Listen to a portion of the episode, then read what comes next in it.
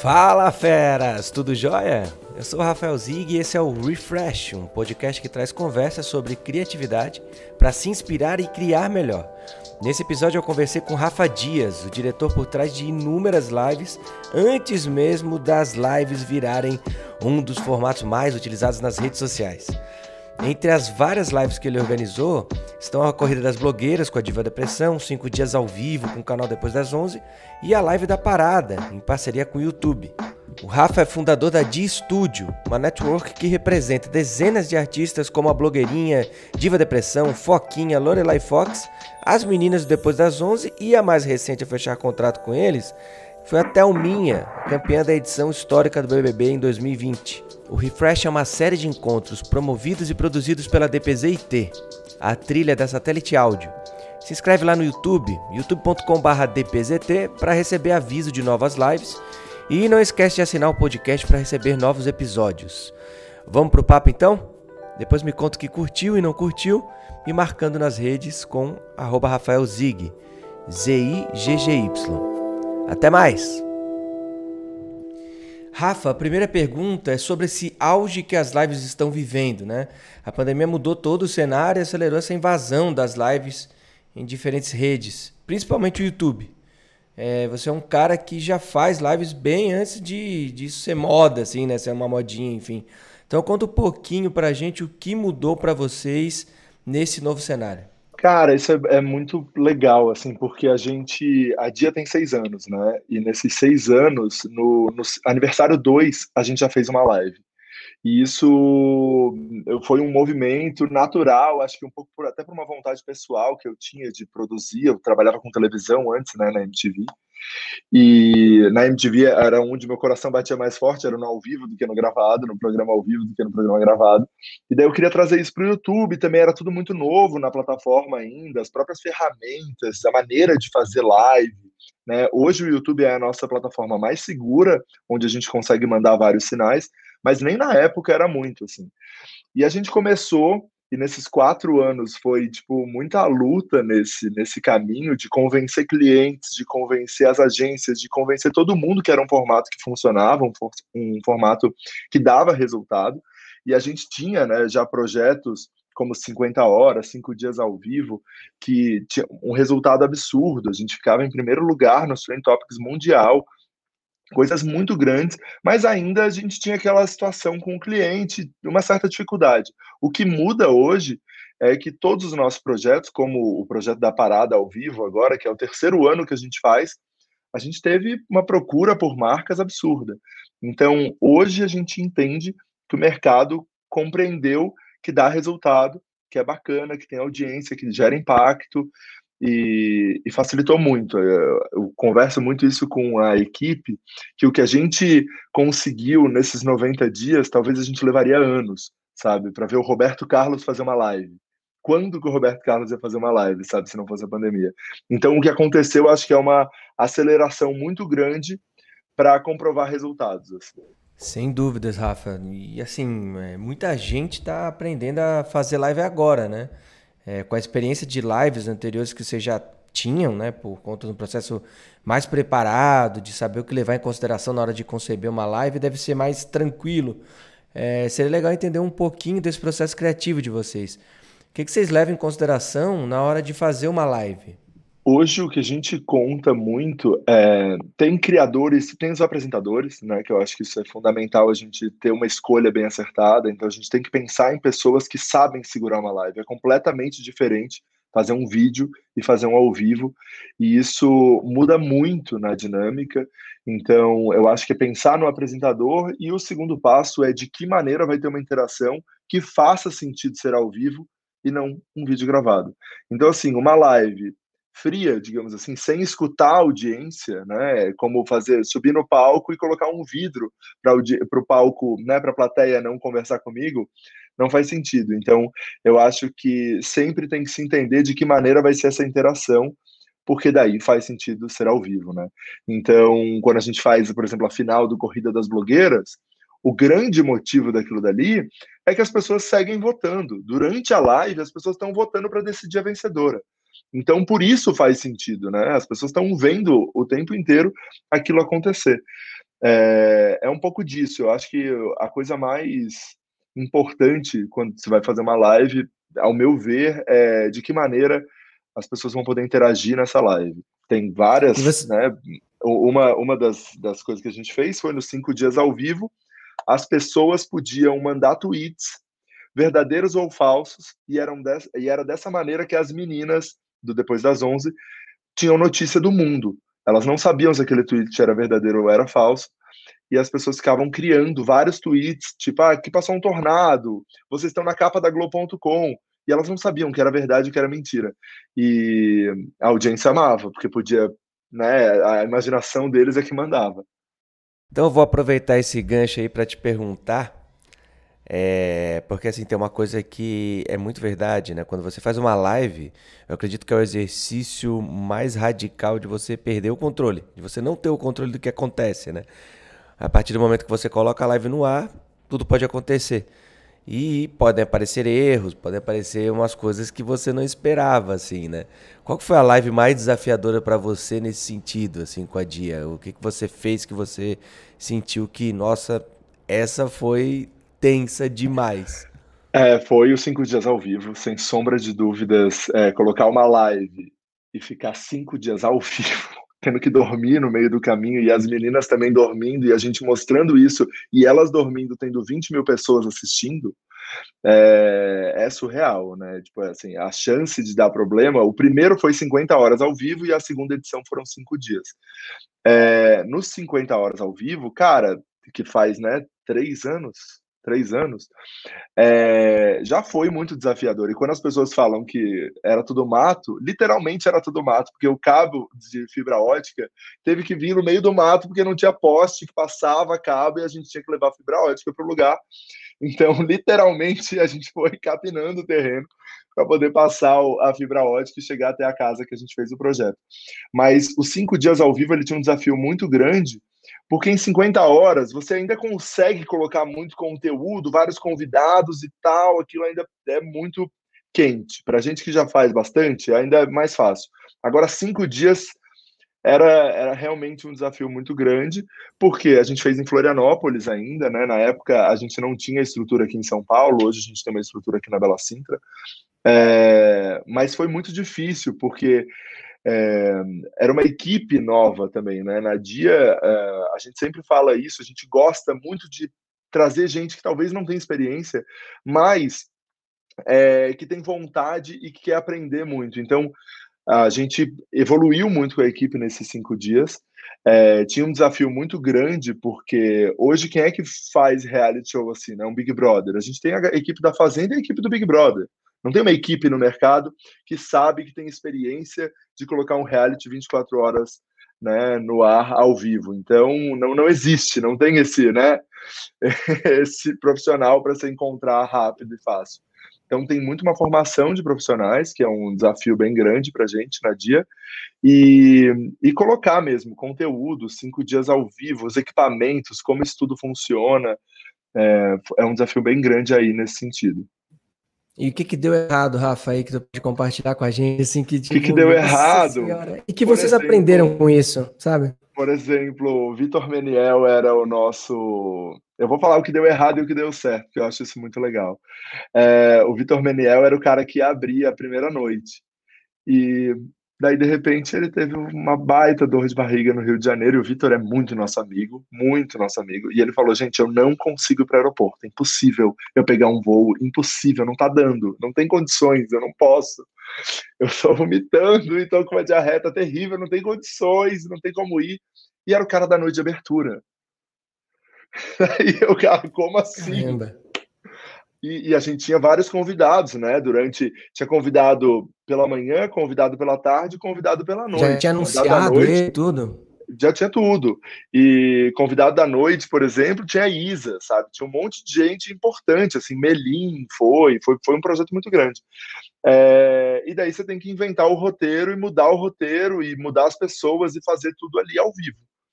E também o que não era dava errado, mas era muito é gostoso. Eu, eu curto esse negócio, né? Mas, por exemplo, as, a gente tinha uma equipe reduzida, né? Vocês podem imaginar que é um projeto no YouTube, uma empresa, a dia hoje tem um outro tamanho, né? Há três anos atrás tinha outro.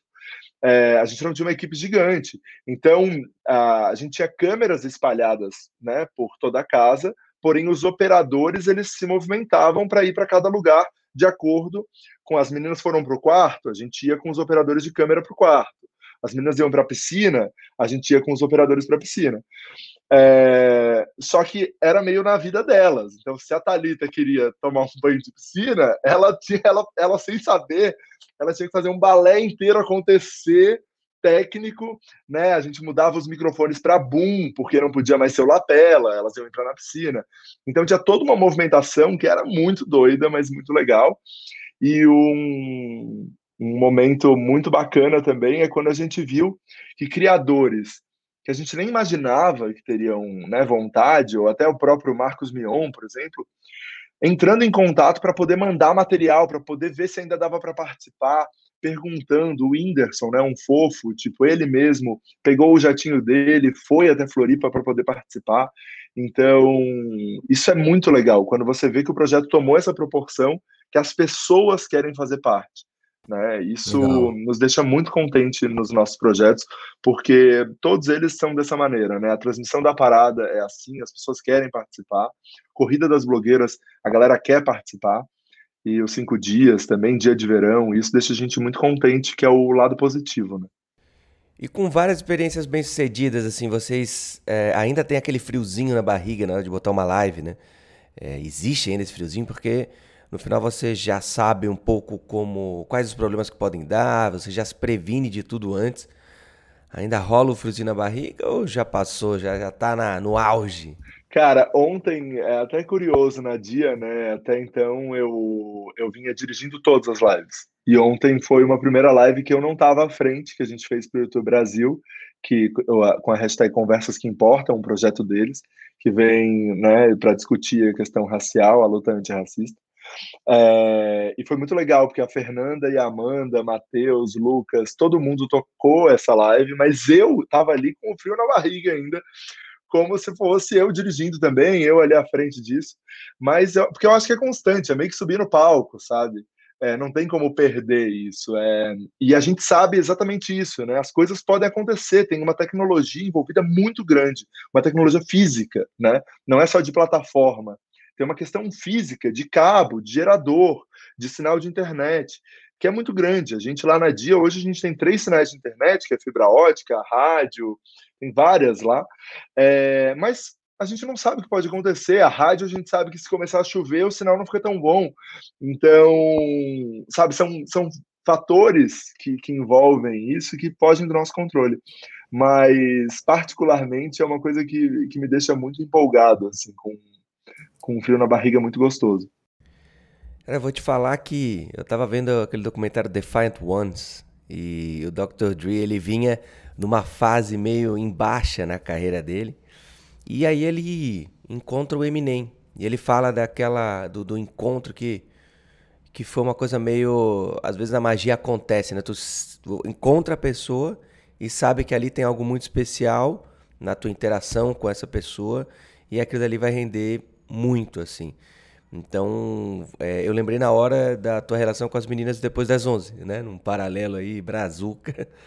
É, porque o Rafa encontrou né, as meninas depois das 11, depois de elas já terem lançado o canal, e aos poucos é, foi construindo essa carreira delas quase que do zero, né? E foi um grande impulsionador para a Dia também, né? Depois vieram outros influenciadores. Boa parte do, traba do trabalho do Rafa também é encontrar quem são essas novas figuras, esses novos vloggers, novos talentos, né? É, criadores de conteúdo que podem fazer parte da rede da Dia também. Então eu queria que você falasse um pouquinho, desse um, um contexto para a gente aí de como começou essa parceria, assim, e o quanto foi importante para fazer vocês chegarem num outro lugar, num outro patamar dentro é, dessas networks de YouTube, enfim. Cara, eu tenho. As meninas hoje elas são minhas né, grandes amigas, assim, mas a Dia Studio começou um, um, sei, um ano antes porque a gente né, trabalhou ali durante nove meses para criar canais. E a gente criou cinco canais e foi credenciado pelo YouTube como network. Na época era um movimento que o YouTube estava começando ainda no Brasil. Eu fui visitar o escritório deles porque eu tinha o meu canal, Programa de um Cara Só. Eu fui visitar eles na Califórnia, entendi que esse mercado estava começando lá fora. O Spielberg tinha acabado de investir numa, numa network. É, e daí eu falei, putz, isso vai começar. Não tinha investimento, eu, né? Não tinha investimento, não tinha audiência, não tinha nada para ser uma network. E daí eu decidi, junto com a Andressa, de criar uns canais e lançar.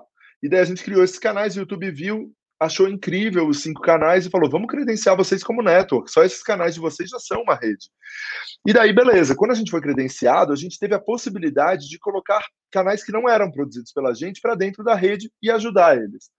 Como eu sempre fui, né, criador de conteúdo, assim, eu sempre pensei que a network tinha que ajudar o criador a fazer o trabalho sujo, o trabalho ruim, que é o bastidor, que é tipo toda essa coisa difícil pra caramba, que é pensar nas estratégicas, ver a métrica, ver tudo ali, todo aquele detalhe que o criador de conteúdo muitas vezes está ali pensando no, sabe, só no roteiro, só em como aparecer, em como chegar da melhor maneira para o público. E daí, as, as meninas depois das 11 eu já conhecia de outro canal que elas faziam, de séries, e eu achava as duas um baita de um talento, assim, quando elas tinham lá 18 anos, é, bem novas, assim, 17, 18 anos, eu já achava elas muito boas. Eu já achava aquilo tudo muito fora da curva, assim. E, inclusive, falava com o diretor delas na época, assim, eu falava, cara, elas são muito boas, fazer uma série só as duas dentro de um apartamento já ia ser incrível. Mas acabou que eles não faziam, assim, eles, eles não, não iam nessa, nesse caminho. Quando elas lançaram o canal delas, elas tinham oito vídeos quando elas entraram na Dia Studio. Tinham 11 mil inscritos. É, e daí eu já falei, cara, um dia essas meninas vão explodir, eu tenho certeza. Eu olhei e eu falei, elas são muito boas. Daí convidei as duas para entrar na rede, elas entraram, foi o primeiro canal que entrou na rede de estúdio, foram as duas. E daí a gente começou a fazer um trabalho, fizemos um contrato de 24 meses que a gente faria né, todo o nosso trabalho e que a gente chegaria num, num lugar legal. E foi isso, foi exatamente isso. Nos 24 meses a gente transformou assim a história delas e automaticamente a nossa história também foi muito transformada nisso tudo. Elas viraram a terceira maior bilheteria de teatro do país, né, ficando atrás do Paulo Gustavo e do Whindersson Nunes. E, e, foi um sucesso, é um sucesso, né? As meninas hoje performam muito bem. E automaticamente, em função delas, vieram outros vários canais vendo o nosso trabalho, né? E então foi, foi, um pouco disso, assim, a gente, eu consigo hoje, é, como, como a gente tem essa experiência de entender métricas, entender os números, você consegue bater o olho num canal e saber o que vai performar, o que vai acontecer, o que não vai acontecer, ou que talvez aconteça dentro de um nicho também, né? É, às vezes é aquele canal é o canal mais relevante que fala sobre panela de ferro, sabe? Então, é, tudo é possível dentro do, dos nichos também. Isso foi muito bom porque já deu o gancho para a próxima pergunta, que era justamente sobre dados, cara. Eu queria entender um pouco mais o que, que você avalia, o que você fica de olho, quais números e ponteiros que mexem, é, que você considera mais importantes é, para uma live, né? Para você entender se está performando, está indo bem ou não, né? E como que você usa esses dados para fazer essa melhoria constante dos projetos que vocês se envolvem, né? Dos projetos e canais, inclusive, que vocês se envolvem. Queria que você contasse um pouco para a gente aí essa parte numérica da dia. Uhum. É, hoje o mais importante, né, a gente não é os espectadores simultâneos, mas sim quantas pessoas passaram pela live, né? E porque quantas pessoas passaram pela live e o watch time dessa live, né? As pessoas entraram e ficaram 10 minutos, 1 minuto, 30 segundos, como é que é isso? Então, esses são dados bem importantes. Mas antes de escolher um host, por exemplo, a gente tem que ir no canal dele e ver como é que ele interage com a audiência dele, né? Nos últimos três meses, qual é a média de views que ele faz no, em vídeo publicado? É, isso automaticamente é o, o, impacto que ele tem num, quando ele notifica a audiência dele que ele está ao vivo. A gente também foi a primeira empresa no Brasil a fazer essas lives multicanal, como a gente fez no The Witcher, né? Que a gente coloca o sinal em vários canais, a gente aproveita a URL da pessoa e coloca essa live em vários canais. porque isso a gente amplifica né, a nossa audiência impactada na hora que a gente entra ao vivo. E automaticamente a gente precisa colocar esses canais ao vivo também durante todo o tempo. Não adianta eu usar o URL de um canal para entrar ao vivo e esse cara não está presente durante todo o tempo na live, porque senão a audiência dele acaba saindo fora. Mas eu acho que esse é o são as métricas mais importantes, né? Tipo, espectadores simultâneos, número de pessoas que passaram pela live é, e média de views que o canal está fazendo nos últimos três meses, assim, em vídeo, é bem importante. E o que, que você leva em consideração na hora de escolher algum influenciador para que ele seja um host de uma live ou seja um participante de uma live, né? Tem muito dessa história do, putz, vamos testar para ver o que acontece, vamos, vamos lá, vamos ver o que acontece no ar. Hoje a gente tem um pouco do vamos testar, mas a gente testa com uma pessoa que a gente já sabe que funciona. Né? Então, as meninas de Diva Depressão, por exemplo, funcionam pra caramba. Blogueirinha funciona pra caramba. É... Então, se a gente quer testar alguém, a gente coloca eles com alguém, porque daí a gente sabe que dá para testar. Né? A gente entende o que, que vai acontecer então é possível a gente experimentar, não tem problema nenhum. O, os meninos do Diva, primeira, as primeiras lives eles ficavam muito nervosos. Hoje eles já tiram de letra, já é uma coisa muito tranquila. As meninas também. No começo era, era uma outra história. Hoje elas já têm uma baita experiência, tanto que os dois, já nas duas duplas, né, já foram apresentadoras do Prêmio Multishow, né, no YouTube. É, inclusive as meninas foram por dois anos, os meninos nos últimos dois também. É, então é uma coisa que eles dominam muito bem já, né? Pela experiência, por ter essa prática de entrar ao vivo, porque é difícil, né? A gente está aqui falando, mas ao mesmo tempo um diretor está falando, eu, no caso, estou gritando ali no ouvido, falando alguma coisa, tipo, chama o break, chama o vídeo, chama o convidado, encerra, já estourou. E eles têm que saber ali no jogo de cintura para poder entregar tudo no tempo, né? Rafa, o que, que muda entre criar uma live na internet e fazer um ao vivo na TV, né? Existem muitas semelhanças no momento de produzir ou é totalmente diferente, né? Qual é a maior diferença que tem entre um e outro? Cara, uh, eu vou falar uma coisa que parece meio óbvia, mas para eu que fiz televisão, né, é, é, é, o, é onde o coração bate mais forte. Na TV tu tem o break comercial que tu pode resolver tudo. Na internet tu não tem, entendeu? Então assim, quando você chama o break, pode acontece o pandemônio naqueles estúdios e no Switcher, entendeu?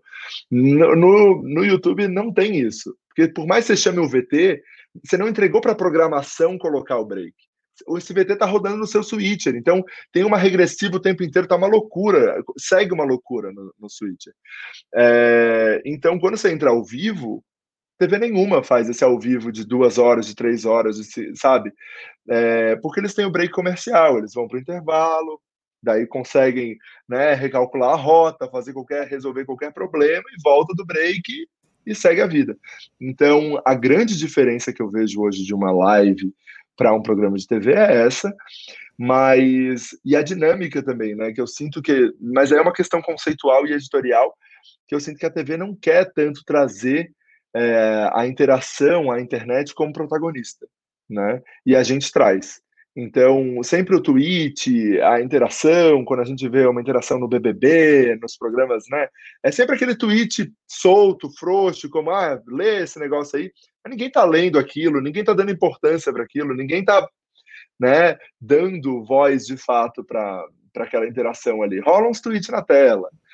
É, e a gente traz essa interação com o protagonista nessa história, né? E, até esse, é esse BBB eles deram até uma, uma modificada, dando um pouco mais de voz ali com o Rafael Portugal, mas era também um bloco, um momento, e não era no programa inteiro, né?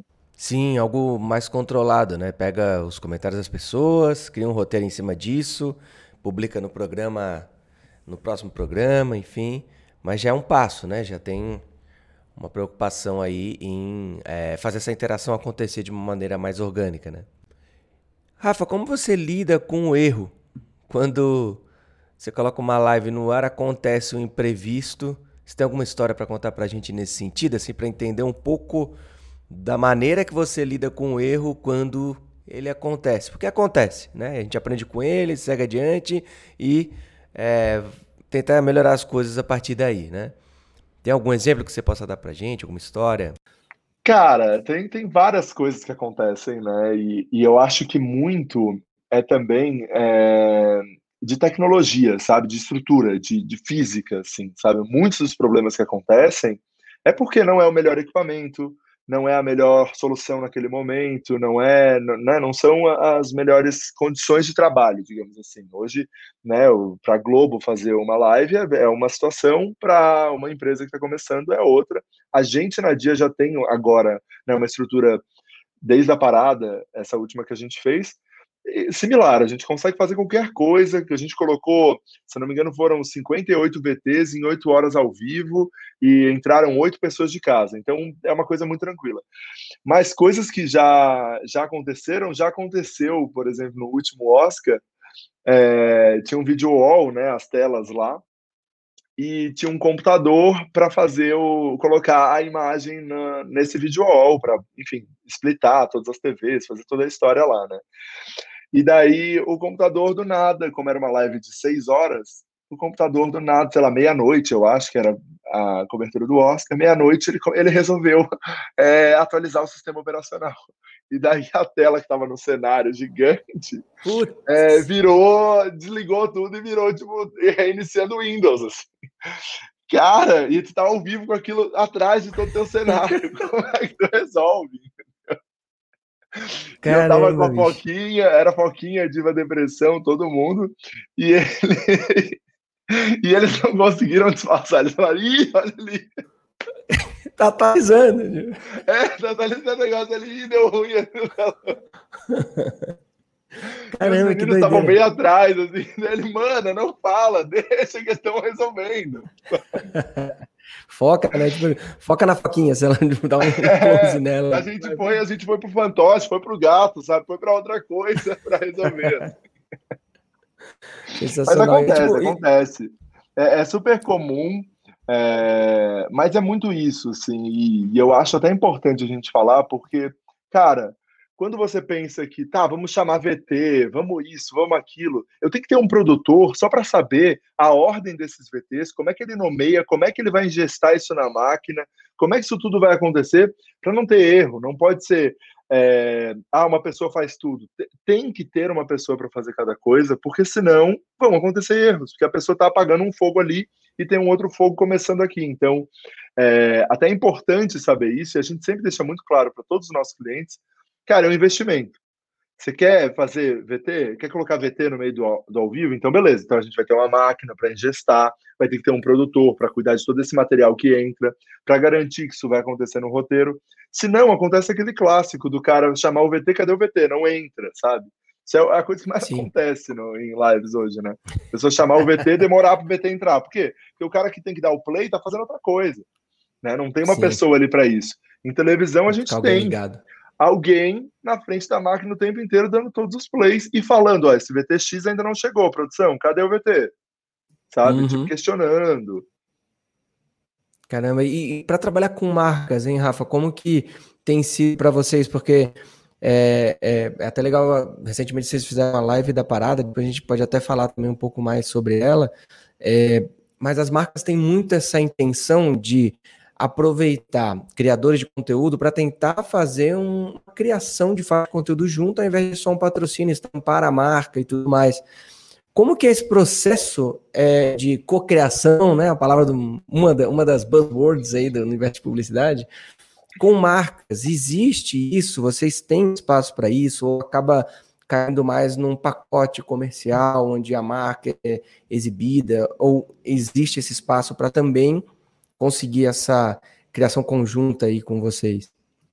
Existem dois formatos, e daí eu acho que é muito de, de quem está já mais adaptado no mercado, né? Então tem marcas que a gente trabalha que querem essa cocriação, esperam isso da gente, e tem marcas que querem comprar o, realmente o espaço de mídia e estão tratando como espaço de mídia, e várias vezes é em função da agência mesmo, né? A agência traz dessa maneira, então a marca acaba caminhando dessa maneira. E é isso aí. Então a gente se adapta nas duas situações. Confesso que eu gosto muito, a Avon também é um cliente que super cria junto. A gente fez o Corrida das Blogueiras com eles, agora a parada também. E eles super dão uma liberdade e querem escutar o criador. E isso dá uhum. muito mais atenção pra gente, é muito mais legal, sabe? Netflix também foi muito legal fazer The Witcher, porque o Dranger, o pessoal todo, vocês é, super escutavam a gente, isso foi uma sensação é, muito feliz pra gente, sabe? É, é muito legal quando a gente está falando e a gente não está tendo que convencer ou, ou nada, assim, as pessoas acreditam. E, e, eu gosto muito que disso. aí mistura essa, também essa responsabilidade do tipo, cara, o que eu tô falando aqui tá sendo ouvido e vai ser feito, tá na minha resposta agora. Isso. Com, o, com esse outro lado, tipo, da gente também, de, pô, é, garantindo que determinadas mensagens vão, vão estar tá no ar, cara, tem um espaço muito grande para o como ser feito mudar, né? Não se apegar Sim. muito. Não, mas tem que ter essa fase do roteiro. Acho que é. para live a gente acaba perdendo um pouco isso, né? Não dá para ser tão. É, eu lembro. Quando eu lembro sai do controle, Witcher... parece que o negócio acontece, né? Eu lembro que no The Witcher eu falei muito, né, para vocês, pô, gente, geralmente quando a gente, né, e eu sempre trago a nossa experiência, né, o que a gente já fez até hoje é isso. Pode ser que a gente seja surpreendido pela primeira vez diferente. Mas eu lembro que eu falava, pô, quando a gente chama um VT numa live, geralmente a audiência cai, porque deixa de ser é, ao vivo, e as pessoas querem ver ao vivo, coisa gravada ver depois. E tinha, né? A ideia inicial tinha bastante vídeo, né? Durante a, a live. E daí vocês na mesma hora falaram, poxa, Rafa, não, então vamos, vamos, vamos mudar esse negócio, vamos ficar mais ao vivo do que ir para VTs. E super funcionou, né? E foi muito legal. Os momentos que, que a gente tinha ainda de VT, que eram bem poucos, é... a gente ainda conseguiu segurar a audiência e foi muito bacana. É, porque tinha no começo a, a ideia, é, até trazendo a pergunta aqui do Fred, é, um redator nosso, é, lá tem um roteiro fechado ou rola mais improviso? A gente chamou o Rafa com um roteiro muito fechado, assim, tipo, ah, uhum. aí vai uhum. ter esse play aqui de 25 minutos que a gente vai fazer uhum. com a cultura assim, assim, assado. Aí tem outro, outro play aqui que a gente vai ter pelo menos uns 30, 40 minutos de cena acontecendo do que a gente vai conseguir com a Netflix. E tipo, Rafa, cara, sei lá, vamos conversar um pouquinho, todo cuidadoso, daquele jeito meio, agora como é que eu, como é que eu falo, né? Quer que fala? Quer que avisa para eles, né? E foi um processo muito legal de aprendizado, né? De entender que não, cara, não. Se eu dou um play numa gravação, a audiência cai pra caramba. Se, a, se as pessoas percebem que você tá ao vivo e tá interagindo e tá lendo e discutindo e tal, a pessoa vai querer ficar ali para que o próximo tweet dela seja lido. Então a gente pesou a mão na interação, inventou quadros juntos, trouxe a galera para sentar numa mesa e pensar junto esse roteiro, né? A Fê, enfim, todo o time da Dia e o cliente, enfim, todo mundo junto, pensando nessa. Tá, então, como que a gente faz essas interações? Como a gente usa as redes da Netflix para acelerar isso? Enfim, é, até adiantando a resposta, parece ser. Tem uma parte fechada, mas parece que é menor do que a parte de improviso, vai não improviso no sentido de ah, vamos ver como é que dá, mas é tipo, tu dá um tema e a galera sai correndo atrás Isso. dele, né? Isso, a gente sempre tem um espelho, né, que é muito tradicional assim do jornalismo e também eu trabalhei, né, em televisão com jornalismo e que são, né, as linhas ali, as páginas que aqui a gente tem três minutos para isso, quatro minutos para aquilo e a gente constrói pensando nessa construção da audiência mesmo, né, em como é que a gente chega onde a gente quer, é, mas dentro desses blocos a gente consegue improvisar. Né? Eu não posso mudar tanto isso, porque muitas vezes eu tenho a menção do cliente, que tem que ser naquele horário, naquele momento que eu combinei, que vem isso, antes da menção vai ter, ser esse conteúdo, pós a menção é outro conteúdo, então eu não consigo mudar tanto. É, e isso também não tem como se mudar tanto, porque senão eu tenho que o tempo inteiro chamar a equipe inteira no switcher para poder fazer uma movimentação do roteiro. Então, a gente tem que seguir esse roteiro, porque são né, 30, 40 pessoas pensando numa transmissão, os apresentadores que ensaiaram dentro daquele roteiro, mas a gente consegue improvisar dentro desses, desses quadros né, da live. E, e aí dentro tem muito improviso. E aí o Marcinho perguntou, uma, é, fez uma pergunta que é bem interessante já como para conectar nessa, assim, né? Que a gente viu algumas matérias mostrando até um trocadilho maravilhoso que é o Deus Me Lives, né? Que são na, na época negócios. A infoxicação provocada pelo confinamento já é realidade. Então, falando um pouco sobre esse consumo desenfreado de conteúdo em lives e tal, tá mais deixando as pessoas é, estressadas do que relaxadas. Né? Então, como uhum. que você consegue é, manter a atratividade, né? Que é a pergunta do Márcio aqui. O que, que você imagina sobre o futuro do formato? Como manter essa atratividade é, das lives, né? Nesse contexto onde está proliferação eu concordo lives, total, né? eu concordo total assim com isso, mas e daí eu acho, posso estar sendo muito poliana, assim, mas eu acho que, cara, quem tá fazendo direito tá tá, tá seguindo fazendo, assim, sabe?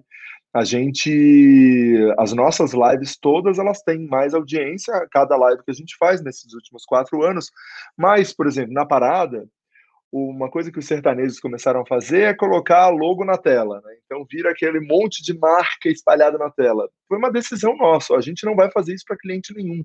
E todos os clientes acharam que isso era padrão. Não, pô, mas acabei de patrocinar uma live ali, eu tive logo na tela 100% do tempo. Daí eu falei, não, mas se, eu, se os oito patrocinadores tiverem logo na tela 100% do tempo, isso vai ficar sabe, terrível o layout dessa live. Não tem como e a gente se posiciona que não. Então, é um pouco disso, sabe? E eu entendo também, a galera começou a fazer, né, os sertanejos, a galera toda da música começou a fazer live, muito sem imaginar que isso pô, poluir a tela, não fica bacana, né? A pessoa quer ter uma experiência legal, não quer ver um monte de marca. É, no celular, um às vezes, nem dá leitura, né, Rafa? É, no celular não dá leitura.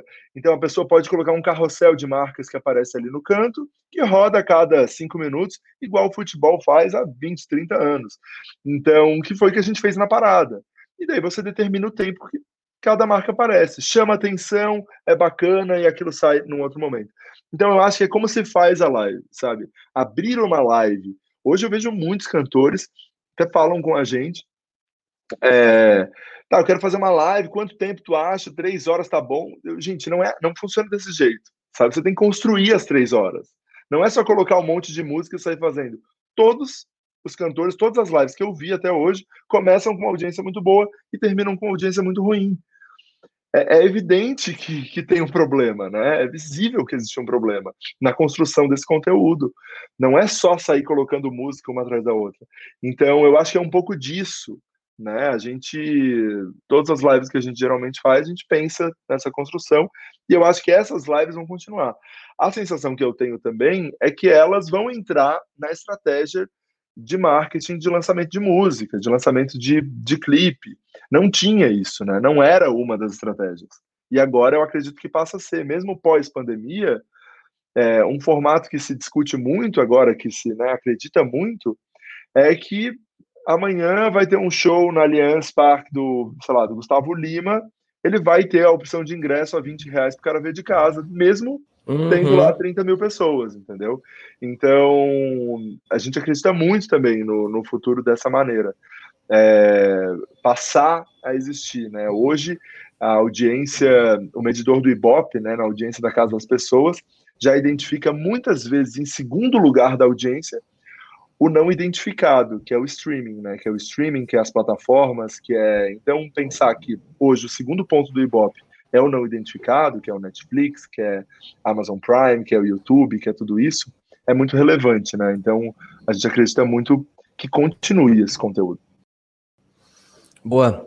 Aí a Larissa Barbieri perguntou aqui, né? Tipo, ontem eu vi um post de perfil com bastante engajamento dizendo quando isso passar, vamos ficar uns seis meses sem live, né?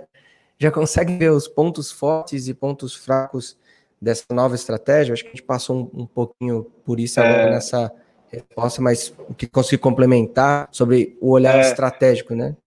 É, foi isso, assim, o ponto forte é a gente ter conseguido evoluir muito no, em trazer e popularizar as lives, né? Eu sempre falo isso, assim, se não fosse a pandemia, a gente talvez não veria nessa vida Roberto Carlos fazendo uma live falando, né? E aí, gente, estamos aqui ao vivo no meu canal do YouTube. talvez a gente é. nunca veria isso na vida. É, então, acho que o ponto forte é isso: a minha mãe e todas as pessoas saberem o que é uma live e acompanharem e assistirem. É, e acho que o ponto fraco é esse, né? Até no mercado, a gente ter tido uma bagunça na hora de se comercializar todo esse negócio. Virou uma, né, os clientes todo mundo, e, e virou uma grande zona é, que, que me deixa assim preocupado com expectativa, talvez muita live que não deu resultado, daí a pessoa tem uma experiência negativa com aquilo. Então, acho que esse acaba sendo o, o ponto fraco, mas acho que eu vejo muito mais pontos fortes, assim, sem sombra de dúvidas, na própria experiência, no investimento, é, as empresas fazendo. A gente, eu adoro saber que outras empresas também estão fazendo, sabe? É muito legal saber que isso é uma evolução do mercado como um todo. Rafa, agora caminhando para o final aqui, tem sempre uma pergunta capciosa que eu faço para os convidados, que é o seguinte: o que você considera que as agências e marcas estão fazendo de certo, que você gostaria que continuassem fazendo, e o que elas estão fazendo de errado, que você gostaria que fosse evitado, né? É sempre a pergunta eu que acho, dá um... Eu, eu não sei, não sei o que, que o Cris, a Gabi responderam, é, eu sei dos dois, né, que participaram, nem sei de todo mundo que participou, é, mas eu acredito que o que as agências mais é, não fazem, fazem de errado, vai, é, às vezes ter uma coisa muito fechada naquilo, e eu é, imagino que tenha uma coisa muito pessoal na criação, no diretor de criação, em toda a galera, é, e não conseguir olhar para um pouco fora daquela caixa, sabe? Um pouco fora daquele, daquele desenho, daquele quadrado que foi feito, porque é um pouco disso, assim, foi muito legal, e eu digo isso, já te, te falei logo depois, né, Zig, a experiência do Corujão The Witcher, porque eu vi vocês todos a fim de fazer uma coisa diferente, escutando e pegando aquilo dali e a gente se adaptando. Também não era tudo que a gente falava que era possível, mas isso é muito legal. E não é o normal. O normal não é esse. O normal é um briefing desenhado, uma coisa que tem que ser desse jeito, e é dentro desse quadrado que a gente pode criar. E eu fico é, triste quando a gente chega nesse momento, sabe? Que a gente não consegue colocar aquilo que a gente se propõe, né? O nosso trabalho ali. Então, acho que quando a gente chega com aquele briefing fechado e não deixa a gente trabalhar, assim, sabe? A gente cria, criar e crescer junto. E onde as agências é, mais estão acertando e devem continuar fazendo, deixa eu pensar aqui. Eu acho que é muito legal quando vocês trazem é, os aprendizados também, sabe? Tipo, pô, a gente já fez isso e não funcionou, e também, porque todo mundo cresce junto, a gente também acaba aprendendo com todos os, né, os erros e tropeços ou coisas que já aconteceram, é, ou até coisas também que deram certo. Isso é muito legal quando a gente já sabe algumas experiências. Então, acho que é esse diálogo, sabe? Continuar dialogando porque o mercado que a gente vê muitas das vezes é, é, mais fácil, né? Fazer um comercial de 30, colocar na televisão, isso tudo, e não dá tanto trabalho, né? Mas já é um, uma coisa que está super acostumado. Então, eu imagino que dê muito mais trabalho fazer uma live, fazer uma coisa diferente disso, né? É muito diferente pro, no, no workflow de uma agência. Mas, cara, quando as agências nos procuram porque elas estão dispostas a fazer isso, me deixa muito feliz. Fera, estamos caminhando para a reta final aqui. A Thaís Lapastini, que é nossa supervisora de criação, fez a live com a gente do The Witcher, perguntou o seguinte: é, você imagina qual é o próximo passo das lives? Existe alguma inovação no formato que esteja apontando no horizonte? Então, a pergunta super importante porque quem começou abrindo Matagal lá, lá atrás, há mais de sete anos atrás, pode falar pra gente aí para onde para onde vai rolar agora o futuro das lives, o que, que vai ter aí de inovação que vocês estão aprontando? A gente, eu vou falar aqui mesmo, não tem segredo nenhum, tá? Supostamente eu não falaria, mas vou falar. A gente está, vamos investir agora em fazer lives onde a pessoa decide a câmera, decide o ângulo, decide o conteúdo, mas na mesma transmissão, sabe? Então, a pessoa, como no Big Brother a gente tinha lá as câmeras, né? A pessoa pode assistir a cozinha ou isso, aquilo, a pessoa vai poder assistir. A gente já ia fazer isso na parada, mas a pandemia não deixou. A pessoa ia poder assistir o camarim da Lorelai Fox, ou a sala né, de estar com Diva Depressão, a cozinha com a Nathalie Neri, é, mas não foi possível. Mas seriam conteúdos e roteiros paralelos e a pessoa escolhia qual dinâmica ela queria e depois também que o conteúdo acabasse, ela podia assistir VOD, né? O Video On Demand, o, o conteúdo. Então, a gente está acreditando por aí que vai ser mais opções de conteúdo durante o ao vivo. Então, a pessoa, porque às vezes aquele conteúdo que está rolando não é exatamente o que me interessa. né? Uhum. Então a gente vai dar mais opções de conteúdo durante o ao vivo. É aí que a gente está acreditando para fazer novas experiências agora. Muito bom. É, Rafa, vou fazer uma última pergunta, que é muito assim, eu acho que é de estúdio, ela tem um elenco mais diverso de qualquer network, qualquer empresa, né, que trabalha com influenciadores do Brasil, assim, para ver até a uhum. ligação de vocês, a conexão com a live da parada e tudo mais. É, e eu queria. A gente vai fazer consciência assim, negra também. A gente vai fazer consciência negra também com, com o Google.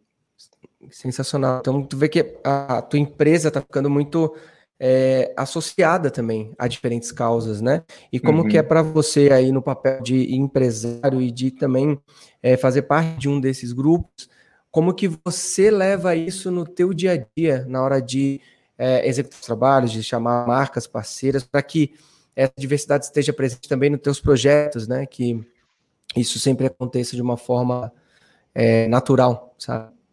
Cara, isso para mim é a coisa mais importante e, e eu adoro ser reconhecido dessa maneira, sabe? Eu adoro porque é muito verdadeiro, né? Eu sou como um cara gay, é, me, me, me emociona, assim, ver o lugar onde a gente chegou sendo natural, não foi pensado, não foi, não foi uma estratégia, foi natural. Eu sempre quis que a gente tivesse vários canais LGBTs na rede, com, com todo mundo dentro.